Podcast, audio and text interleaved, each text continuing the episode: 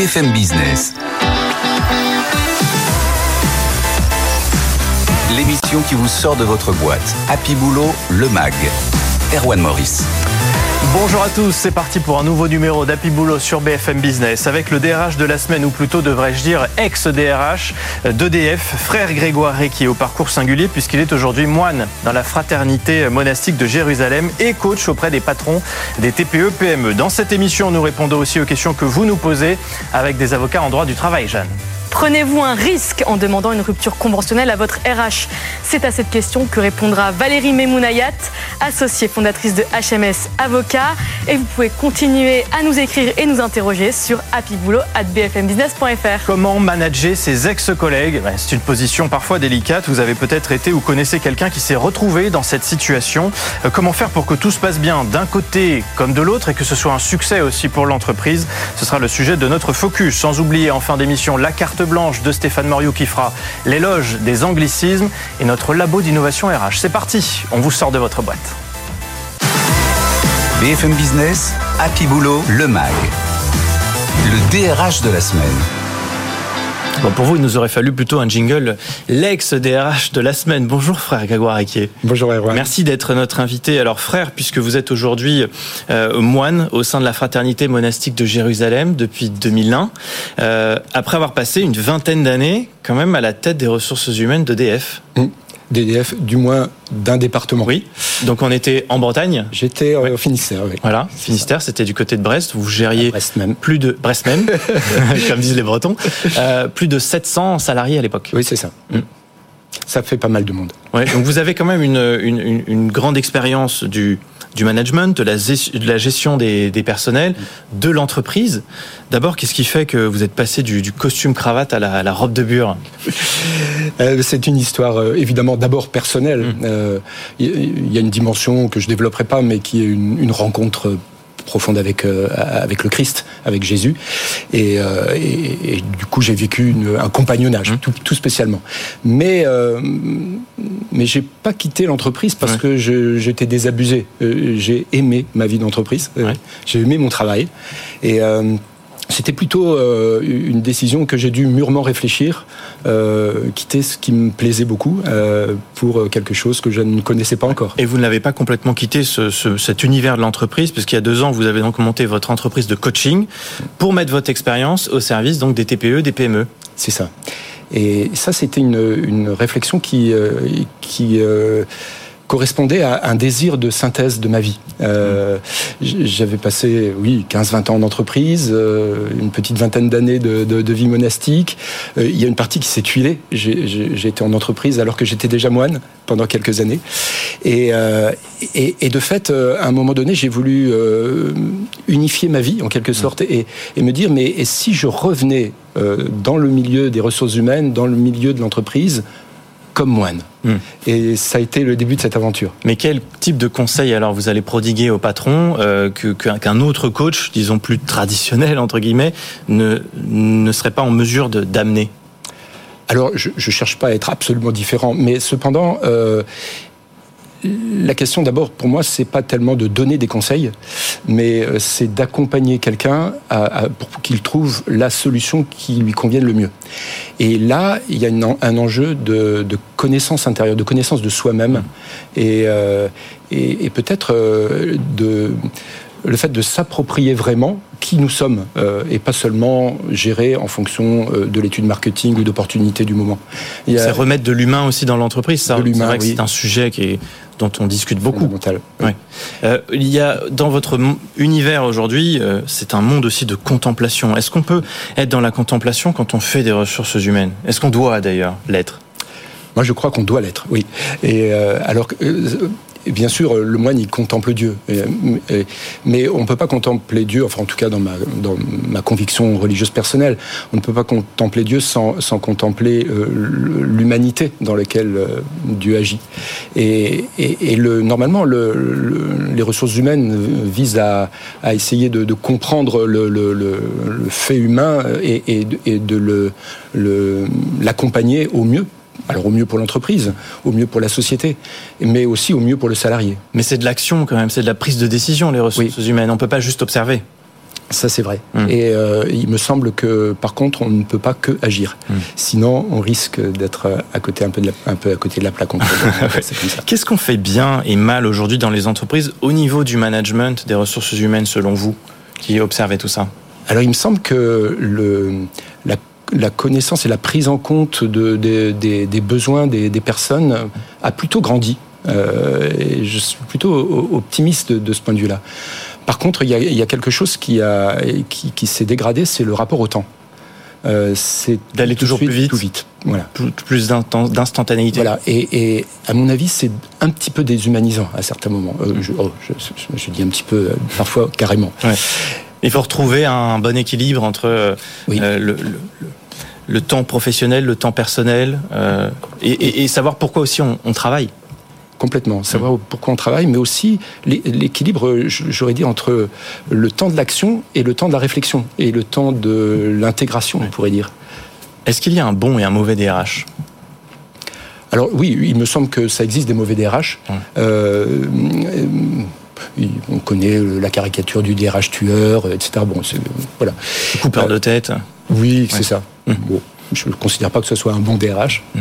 Il me semble que euh, le, bon DRH, il va le savoir s'il est reconnu comme bon par pas seulement par son patron, mmh. mais par euh, les salariés. Par en dessous. Ben, on a besoin aussi de l'approbation parfois, de sentir que la, politique qu'on mène est, est acceptée, elle est comprise.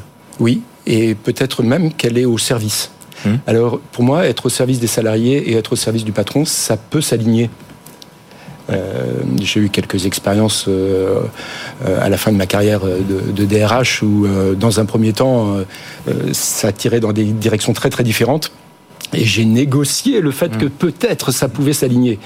Et, quand ça s'aligne, eh bien, c'est puissant. Et donc, c'est à ça aussi que vous aidez les patrons aujourd'hui. Dernière question, si vous redeveniez un jour DRH, qu'est-ce que vous changeriez par rapport à ce que vous avez pu faire par le, passé à ce type de poste? Alors un, point fondamental peut-être pour moi, c'est que euh, à l'époque j'ai beaucoup cherché euh, l'adéquation euh, entre les personnes et la fonction, mmh. mais aujourd'hui j'irai beaucoup plus loin, me semble-t-il, parce que quand une personne est vraiment à l'endroit qui correspond à ses talents, eh bien, elle peut être créatrice et, vraiment tirer l'entreprise. Jusqu'où? Rapidement, mais vous dites, j'irai beaucoup plus loin. On va jusqu'où? Moi, je, je, je crois qu'il y a besoin d'écouter, de, de, rencontrer les salariés. Alors pas oublier le DRH lui-même, oui. ça peut être son chef de service. Les équipes. Euh, rencontrer le salarié et, dire mais qu'est-ce qui te fait vivre?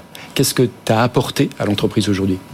Merci beaucoup d'être venu nous voir, frère Grégoire Requi, ex-DRH d'EDF à Brest même. Donc, euh, merci d'avoir été avec nous tout de suite. Jeanne appelle notre expert pour les réponses à vos questions. BFM Business, Happy Boulot, le MAG coup de fil à l'expert. Les vacances ne sont pas encore si loin et pourtant on nous écrit déjà la chose suivante. Je suis rentrée de vacances depuis une semaine et je n'en peux déjà plus. Est-ce que je prends un risque en demandant une rupture conventionnelle à la RH On vous répond aujourd'hui avec Valérie Meimounayat, associée fondatrice de HMS Avocat. Alors non, mais oui. Non, parce que euh, demander une rupture conventionnelle, c'est un droit, une faculté, un dispositif légal ouvert aux salariés comme à l'employeur et qui permet de cesser amiablement la relation de travail en donnant la possibilité aux salariés à avoir euh, pour l'emploi une indemnisation minimale équivalente à celle prévue par euh, la convention collective. Mais oui, pourquoi? Parce qu'il faut pouvoir anticiper le risque que l'employeur dise non. Et dans ce cas, S'ouvrir à une demande de rupture conventionnelle, c'est un signal de démotivation. Et donc, anticiper l'alternative, c'est-à-dire que l'employeur dise non, vous oblige à bien réfléchir avant de vous en ouvrir et de savoir si derrière vous avez un projet, vous allez démissionner, ou si vous n'avez pas de projet, alors vous restez en fonction et la relation peut se dégrader. Merci Valérie Maïmounayat, associée fondatrice de HMS Avocat. Continuez à nous écrire sur happyboulot@bfmbusiness.fr. On vous répond toutes les semaines dans notre émission avec nos experts.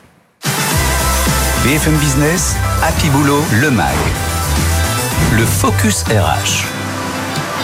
Alors on en vient à un sujet, bah, ma foi, souvent délicat hein, dans les entreprises. Comment manager ses ex-collègues? Quand on évolue sur un poste d'encadrement, il faut trouver le bon ton, trouver les bonnes, euh, le bon niveau de relation, faire aussi en sorte que ce soit un pari gagnant pour la boîte, parce que c'est ça l'objectif. On en parle avec nos invités que j'accueille. Emmanuel Chila, bienvenue. Bonjour. Coach en prise de parole chez Waita Formation et avec vous, Anne-Lise Joliot. Bonjour. Bonjour. Euh, vous êtes ancienne DRH euh, du groupe La Tribune, directrice, formatrice au cabinet euh, ALJ Ressources.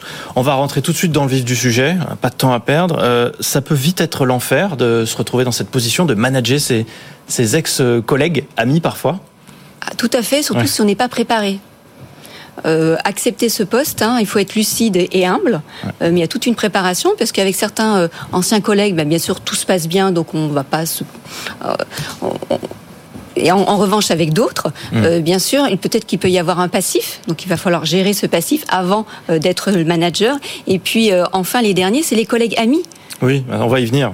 Mais d'abord, souvent, Emmanuel Chila, la réalité, c'est qu'on n'est pas préparé. Quand on se retrouve dans ces postes, c'est quand même rare d'avoir une, la formation qui va avec, non? Euh, Malheureusement, on a le poste, on a parfois le salaire qui va avec, mais on n'a pas obligatoirement en fait tout le l'enseignement, la formation qui va aller à côté. Et donc, ça amène un sentiment de, de légitimité qui n'est pas là, un manque de crédibilité, et souvent en fait, les codes qui ne sont pas là en fait pour réussir à savoir comment faire, comment manager, que faire, que dire et surtout avoir la bonne position par rapport à ses collègues. Et comment ça se fait que avec ce constat que souvent il y a des échecs parce que justement il y a un manque de préparation, on continue souvent dans les entreprises à ne pas préparer euh, ces, personnes qu'on va faire évoluer dans le groupe? Vous avez raison, hein, c'est quand même de moins en moins courant. Aujourd'hui, il y a suffisamment euh, d'outils, aussi bien des formations, du coaching, du co-développement, euh, pour aider euh, ce collaborateur à prendre ses nouvelles fonctions et à éviter un certain nombre d'écueils. À lui aussi d'être proactif. Hein. Maintenant, on a suffisamment d'éléments sur les réseaux sociaux pour se former mmh. et même pour avoir un coach particulier ou tout simplement se rapprocher d'anciens collègues qui ont vécu la même situation et auprès de qui il pourra se nourrir pour éviter beaucoup d'erreurs. Bon, quand ça se passe mal, on va commencer par le négatif. Qu'est-ce qu'on fait? Mais déjà, il faut prendre conscience que ça se passe mal. C'est-à-dire que la plupart du temps, les, les, personnes qui deviennent managers et qui doivent manager les collègues ne se rendent pas compte qu'il y a des tensions. En fait, ils se rendent compte parce qu'à un moment, en fait, en termes émotionnels, soit ils ont été touchés, soit ils n'arrivent pas à faire passer en fait les ordres ou les, les, les, différentes, les différentes choses qu'ils doivent faire passer. Dans, dans ces cas-là, la première étape est tout simplement de prendre conscience de la situation, c'est-à-dire faire un état des lieux. Et juste après ça, et je pense qu'on va on va peut-être pouvoir le développer, il y a véritablement en fait un process à mettre en place dans la manière en fait de reprendre la position par rapport à son équipe. C'est-à-dire qu'on ne peut pas demander euh, au manager ni à l'équipe de savoir comment ça se passe si à l'avance les règles du jeu n'ont pas été établies. Alice Joliot, d'accord avec ça? Oui, bien sûr. Il faut absolument qu'il fixe le cadre. Hmm. Donc, il doit rencontrer ses collaborateurs collectivement. Il va fixer le cadre, il doit se présenter, euh, il doit effectivement euh, revenir sur le sujet euh, que tout le monde connaît. Hmm. Tout le monde sait qu'il est ami avec telle ou telle personne. Eh bien, il faut en parler. Il faut crever l'abcès tout de suite. Et euh, bien évidemment, dans son discours, il faudra qu'il soit franc et surtout qu'il donne des, qu'il arrive à rassurer, hmm. rassurer les collaborateurs avec lesquels il va travailler pour leur expliquer comment il va les évaluer avec toute objectivité et sans bien évidemment mélanger la vie professionnelle et la vie personnelle. Ça brise des amitiés parfois de d'évoluer seul dans le management et qu'on laisse son ami derrière, même si en réalité c'est pas pas derrière, c'est-à-dire c'est pas forcément un choix non plus de devenir manager, on, nous le propose. Euh, parfois, ça, fait, ça rend aussi les, relations plus difficiles. Oui, bien sûr. Surtout, euh, imaginez, vous êtes ami avec, euh, je suis ami avec Emmanuel et je ne lui dis pas que, oh là, il y a un poste de manager et je vais postuler. Alors, ça va être la double peine parce que le jour où il va l'apprendre, eh bien, bien sûr, il va être surpris et puis ensuite, il va se sentir trahi. Mm. Donc la trahison dans une amitié, euh, bon, ça va être particulièrement difficile. C'est pas la meilleure. Emmanuel, vous vous sentez trahi dans ce cas-là, oui? Ah, Là tout de suite, oui. Ça fait mal. Mais de, manière réelle, oui, en effet. Mais c'est pour ça que l'écoute va être quelque chose, je pense, d'important euh, dans la dans la posture du manager mm. pour amener en fait à tout simplement bien comprendre ce que les différents collaborateurs et collaboratrices qu'il a ressentent comprendre et faire la part des choses entre ses nouvelles fonctions de manager, son amitié, son, son rôle d'ami peut-être s'il était, et son rôle de manager aujourd'hui, et surtout cadrer, parce que c'est ça qui est difficile. En fait, les gens ont énormément de voir, euh, ont énormément de mal à voir dans le temps, en fait, le, le cadre qu'ils ont avec cette personne. Si j'étais ami, c'est dur pour moi d'un seul coup de recevoir des ordres, euh, de devoir euh, respecter certains codes, alors que juste avant, je prenais un café et on faisait un barbecue peut-être ensemble. Mais c'est une relation qui est quand même complexe dans le sens où quand on est manager, on a aussi des responsabilités de, de confidentialité aussi. Donc quand on est en dehors du boulot, qu'on va voir des collègues parce qu'on est, on est proche d'eux, à pas forcément pouvoir tout dire non plus.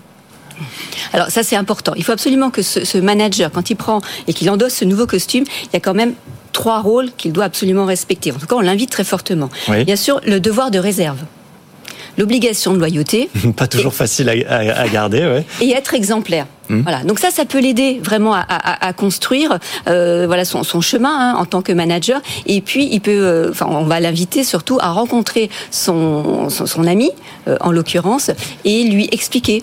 Voilà, oui, je, je tiens à notre amitié, mais il est vrai que je ne pourrai plus communiquer autant avec toi, ou par exemple, je ne pourrai plus déjeuner avec toi tous les midis. Hum, bien sûr. Au départ, quand on est euh, promu manager, est-ce qu'il faut euh, s'entendre avec tout le monde Est-ce que c'est un prérequis ou, ou pas nécessairement? Est-ce que c'est un, ch- c'est un critère aussi pour le, l'employeur de, de faire ce choix? Alors, euh, si c'était un critère, je pense qu'il y aurait euh, pas autant de managers. Enfin, il y aurait beaucoup de difficultés pour recruter des, des managers. Non, bien sûr, nous sommes humains. euh, nous pouvons avoir des affinités avec les uns. Il peut y avoir des passifs avec les autres. Donc, bien évidemment, euh, toutes les, les, les, les- les configurations peuvent être euh, rassemblées. Ouais.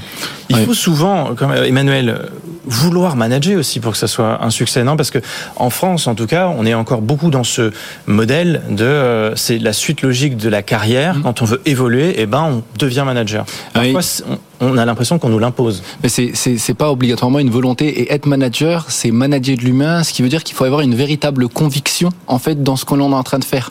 On n'est plus juste sur des missions techniques, on est véritablement sur la, la gestion de l'humain.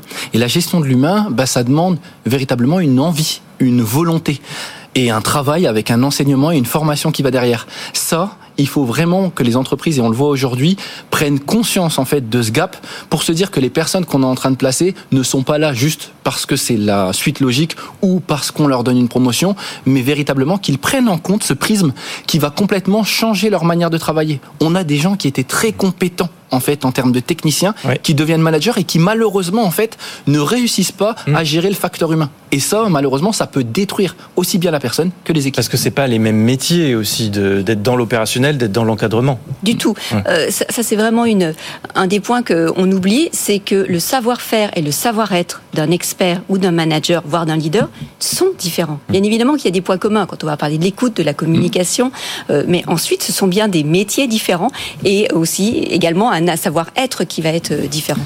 Donc si le collaborateur n'est pas du tout préparé et s'il n'a pas des formations, en tout cas s'il se préoccupe pas de, de, grandir euh, sur ces thématiques, eh bien oui, il risque d'avoir de, quelques difficultés. Il y a une autre difficulté, enfin dites-moi si vous partagez ce constat, c'est quand on manage des personnes plus âgées, quand on est dans une entreprise et qu'on est promu manager à 35 ans et qu'on va manager des personnes qui ont euh, 50 ans, qui sont là depuis, depuis plus longtemps aussi dans, dans l'entreprise. Comment on fait dans ces, dans ces cas de figure? Alors ça c'est compliqué. Euh, J'avais euh, jeudi j'accompagnais une équipe et c'est exactement la situation Oui. que vous êtes en train de, de présenter. Il est rentré dans l'entreprise en, en tant qu'apprenti. Hum, ouais. Il avait un tuteur et aujourd'hui il manage ce tuteur. Depuis le 1er septembre. Encore plus compliqué. euh. Il manage ce tuteur. Donc, euh, alors là, en l'occurrence, l'entreprise l'accompagne puisqu'on était dans le cadre d'une- formation. Euh, mais il est vrai que euh, c'est- ça va être extrêmement délicat pour lui de, de s'imposer en tant que, que manager. On s'impose pas de la même manière aussi quand on a 35 ans que quand on a euh, 20 ans de boîte, euh, 50 ans peut-être. On, on va peut-être plus prendre les avis des personnes qu'on qu'on manage, non? Oui. Alors je sais pas, allez-y, allez-y, allez-y, allez-y. Allez-y. Mais euh, oui, oui, moi je pense qu'il faut, il faut vraiment, euh, on en parlait tout à l'heure, de cette écoute. Voilà, être Mm. dans, dans l'écoute, euh, accepter. Euh, Bien sûr, euh, il est, euh, il est senior, il a plus d'expérience que moi. euh, il va continuer euh, à m'apporter. euh, et moi, avec ma jeunesse, peut-être, je vais apporter euh, autre chose. Il faut vraiment rester sur des objectifs, des, des, oui, des objectifs Ouais. clairs, définis, euh, pour que chacun euh, s'y retrouve et qu'il n'y ait pas de, de confusion. euh, euh, Pour conclure, en même temps, la, promotion interne, c'est ce qui contribue au succès, à l'attractivité de l'entreprise, c'est montrer que on peut aussi évoluer, prendre des, des- des postes d'encadrement euh, assez rapidement euh, qui fait que l'entreprise, euh, elle attire. Alors, la promotion interne va être intéressante, mais encore une fois, il va falloir montrer le chemin qui amène vers ce, ce développement. Aujourd'hui, dire que l'on peut devenir dans une entreprise, c'est quelque chose qui est fait par de nombreuses boîtes, mais ce qui est le plus intéressant, c'est de voir comment les boîtes associent un programme de formation aujourd'hui de développement du manager pour aller plus loin. On parlait d'écoute tout à l'heure, on parle aussi tout simplement aussi euh, aujourd'hui de euh, recherche de connaissances, on en a parlé juste maintenant, et puis il y a surtout une chose qui est importante, mmh. c'est la bienveillance et le droit à l'erreur que l'on va avoir en tant que manager. Le mot de conclusion. Rapidement. Ah, le mot de conclusion. Eh bien, une citation peut-être. Ah bah, allons-y. Hein euh, la confiance naît de l'impartialité. C'est de qui? C'est de Samuel Johnson. Bon, eh ben on terminera là-dessus. Merci beaucoup Anne-Lise Joliot, ancienne DRH, formatrice au cabinet à LG Ressources, Emmanuel Chila, coach en prise de parole chez Waita Formation. C'est l'heure de la carte blanche de Stéphane Moriou, auteur et conférencier. Cette semaine pour Happy Boulot, Stéphane défend les anglicismes. Je lisais récemment, dans un journal économique bien pensant, que l'utilisation des anglicismes dans la langue française exprime un vide de pensée. Alors forcément, quand on est chroniqueur dans l'émission Happy Boulot sur BFM Business, il y avait de quoi réagir. Un pays étranger s'approprie le français, c'est magnifique, c'est le rayonnement de la francophonie. La France s'approprie des mots anglais et ce serait le vide de la pensée. Prenez le mot feedback qui m'est si cher j'ai eu le privilège de demander à feu Maurice Laurent, membre de la commission générale de terminologie et de néologie, excusez du peu, s'il en existait une traduction. Nicht, nada, nothing. L'indice de maîtrise de l'anglais EFEPI classe la France au 34e rang mondial. Il y a franchement de quoi s'inquiéter. Une langue est une ouverture au monde. Le combat à mener dans les entreprises est moins contre la langue anglaise que contre la langue de bois. Have a good day. Je n'ai qu'un mot pour conclure. Amazing. Merci beaucoup Stéphane, qu'on retrouvera régulièrement dans l'émission. Il est l'heure de passer à l'innovation de la semaine. BFM Business, Happy Boulot, le MAG. Le Labo RH. Bonjour Jean. Bonjour Merci d'être là, responsable des ventes chez Airplus International, leader des solutions de paiement corporate. En gros, vous facilitez les, la gestion de paiement pendant les déplacements professionnels. Exactement. En fait, l'idée, c'est de proposer des solutions de paiement pour les entreprises de manière à permettre à leurs collaborateurs de payer simplement leurs dépenses professionnelles, que ce soit effectivement dans le cas du déplacement professionnel ou typiquement pour aller faire des dépenses de frais de fonctionnement. Comment ça marche très concrètement? Bah, L'idée, en fait, la mission qu'on s'est donnée chez Air c'est d'avoir des solutions de carte corporate, mmh. donc une carte plastique, en fait, mais qui vont avoir des fonctionnalités qui vont être proches de ce que le collaborateur connaît à titre personnel. Euh, je vous pour donne pas le déstabiliser. Pour pas le déstabiliser, et puis lui permettre aussi d'avoir une meilleure adoption de la solution. Souvent, dans les entreprises, en fait, on crée des solutions, mais qui sont un peu lourde, pas, pas évidente à utiliser pour le collaborateur, et c'est pas agréable, ça fait perdre beaucoup de temps. Et donc en fait, on a mis en place plein de fonctionnalités que je peux détailler, mais qui sont, vraiment beaucoup plus faciles. Je pense notamment à un point pour payer hum. le collaborateur. En général, aujourd'hui, euh, quand vous avez une carte corporate, vous utilisez énormément le sans contact. C'est une vraie tendance. Aujourd'hui, on a à peu près à 50% des paiements qui se font en sans contact, hum. avec une majorité de plus en plus de paiements avec le mobile, le téléphone mobile. Directement bah, avec son téléphone, c'est vrai. En fait, on va vers la simplicité dès que c'est possible. Exactement. Donc, si aujourd'hui vous avez une carte corporate mais qui propose pas la possibilité de payer avec votre téléphone mobile, eh bien là, vous avez une petite rupture dans le, dans le paiement. Donc, vous, vous le faites, j'imagine. Et nous, on le fait. C'est la grosse nouveauté qu'on a effectivement avec la solution de carte Donc aussi bien avec Android qu'avec euh, Apple Pay, ça fonctionne Google avec Pay, Apple Pay, et c'est un vrai confort. Le téléphone portable, en fait, vous l'avez toujours dans votre poche, que vous soyez en mission ou à titre personnel. C'est devenu un peu le prolongement de vous-même. Et on peut le mettre sur son téléphone perso ou il va falloir que ça soit sur le pro? Non, non, tout à fait sur le téléphone perso parce mmh. qu'aujourd'hui, dans un wallet, dans un, une solution de, de paiement mobile, vous pouvez mettre plusieurs cartes, euh, plusieurs cartes à disposition. Donc des paiements acceptés aussi partout dans le monde, parce que c'est ça l'objectif, c'est quand eh ben on est aussi en déplacement professionnel à l'étranger. Oui, en fait, je pense que déjà, d'avoir un paiement qui permet de payer, c'est déjà le premier point très important. Mmh. Et associé, quand on dit permet de payer, en fait, ce qui est important, c'est le réseau d'acceptation. Euh, nous, on a fait le choix chez Air de travailler avec Mastercard. C'est un, réseau qui permet de payer partout dans le monde, dans 220, plus de 220 pays dans, mmh. partout dans le monde. Et ça, c'est un point qui est extrêmement important. Pour l'employeur, il faut garder quand même un contrôle, euh, vérifier qu'il n'y a pas des dépenses euh, abusives qui sont faites aussi avec ce, cette technologie. Bah, C'est tout l'intérêt en fait de mm. proposer un, un, paiement par carte corporate de l'entreprise. C'est de permettre à l'entreprise d'avoir cette visibilité, de pouvoir effectivement derrière aussi de faire des provisions. Hein. On pense toujours à nos amis comptables des entreprises qui ont besoin d'avoir cette visibilité et de faciliter après la gestion euh, derrière pour le, pour le collaborateur. Mais ça veut dire qu'il faut quand même qu'il y ait des petites mains derrière qui vérifient les dépenses euh, ligne après ligne. Ouais, non, on va simplifier ça aussi. Oui. On est vraiment dans une approche complètement dématérialisée. Euh, votre transaction, en fait, elle va venir alimenter directement l'outil et vous allez pouvoir. Je vous donne un exemple. Hier, j'étais en Allemagne, je me suis déplacée, j'ai pris un taxi. J'ai sorti mon téléphone, j'ai fait le paiement, le taxi m'a donné son reçu, j'ai pris la photo tout de suite. Hmm. Et tout ça, en fait, va venir en réconciliation facilitée. Et vous allez pouvoir avoir ensuite la facilité de faire la note de frais par la suite. Plus d'administration, ça, ça en est content. 53 000 entreprises clients. À qui vous vous adressez? C'est pas tellement les grands groupes, c'est plus les PME euh. Alors, c'est globalement toutes les entreprises, parce qu'on est sur des cas d'usage, vous l'avez compris, qui sont vraiment très très variés. Euh, plutôt effectivement les grandes entreprises et les ETI. L'idée, c'est quand même d'avoir des, un montant de dépenses qui est quand même significatif mmh. pour pouvoir effectivement avoir l'intérêt et l'avantage de la solution. Et le prix, pour terminer, de, pour l'entreprise, va dépendre de quoi? De sa taille, du nombre de, cartes que vous allez distribuer? Alors oui, mais en fait, il y a quand même cette notion de cotisation à l'année qui est importante. Euh, donc une cotisation annuelle par an et par carte. Euh, mais au-delà du coup, en fait, ce qui est intéressant, c'est aussi toutes les économies que ça génère pour l'entreprise, parce que vous l'avez Vous les estimez à combien? En fait, en général, on dit euh, à peu près 15 euros par transaction. Euh, vous l'avez vu, on fait gagner du temps au collaborateur. Le collaborateur, il va vraiment se focuser sur sa propre activité et pas perdre du temps avec toutes les charges administratives. R International. Merci beaucoup aux gens d'être venus euh, nous présenter cette technologie. Je vous rappelle que vous êtes euh, responsable des ventes de R C'est tout pour aujourd'hui. Merci d'être fidèle au rendez-vous. Vous retrouvez cette émission bien sûr en replay, en podcast dès à présent sur RMC BFM Play. Merci à Flo, Alban en régie. On se retrouve le week-end prochain pour une nouvelle émission. D'ici là, on reste en contact une seule adresse mail qui va s'afficher en bas de votre écran, happyboulot@bfmbusiness.fr. Vous n'hésitez pas à nous écrire, on prend vos questions, on les pose aussi à nos avocats en droit du travail. Et puis si vous avez des idées de sujets euh, qui sont toujours très concernants, vous nous les soumettez, on les abordera avec nos invités. D'ici là, soyez heureux au boulot. BFM Business, Happy Boulot, le MAG. L'émission qui vous sort de votre boîte.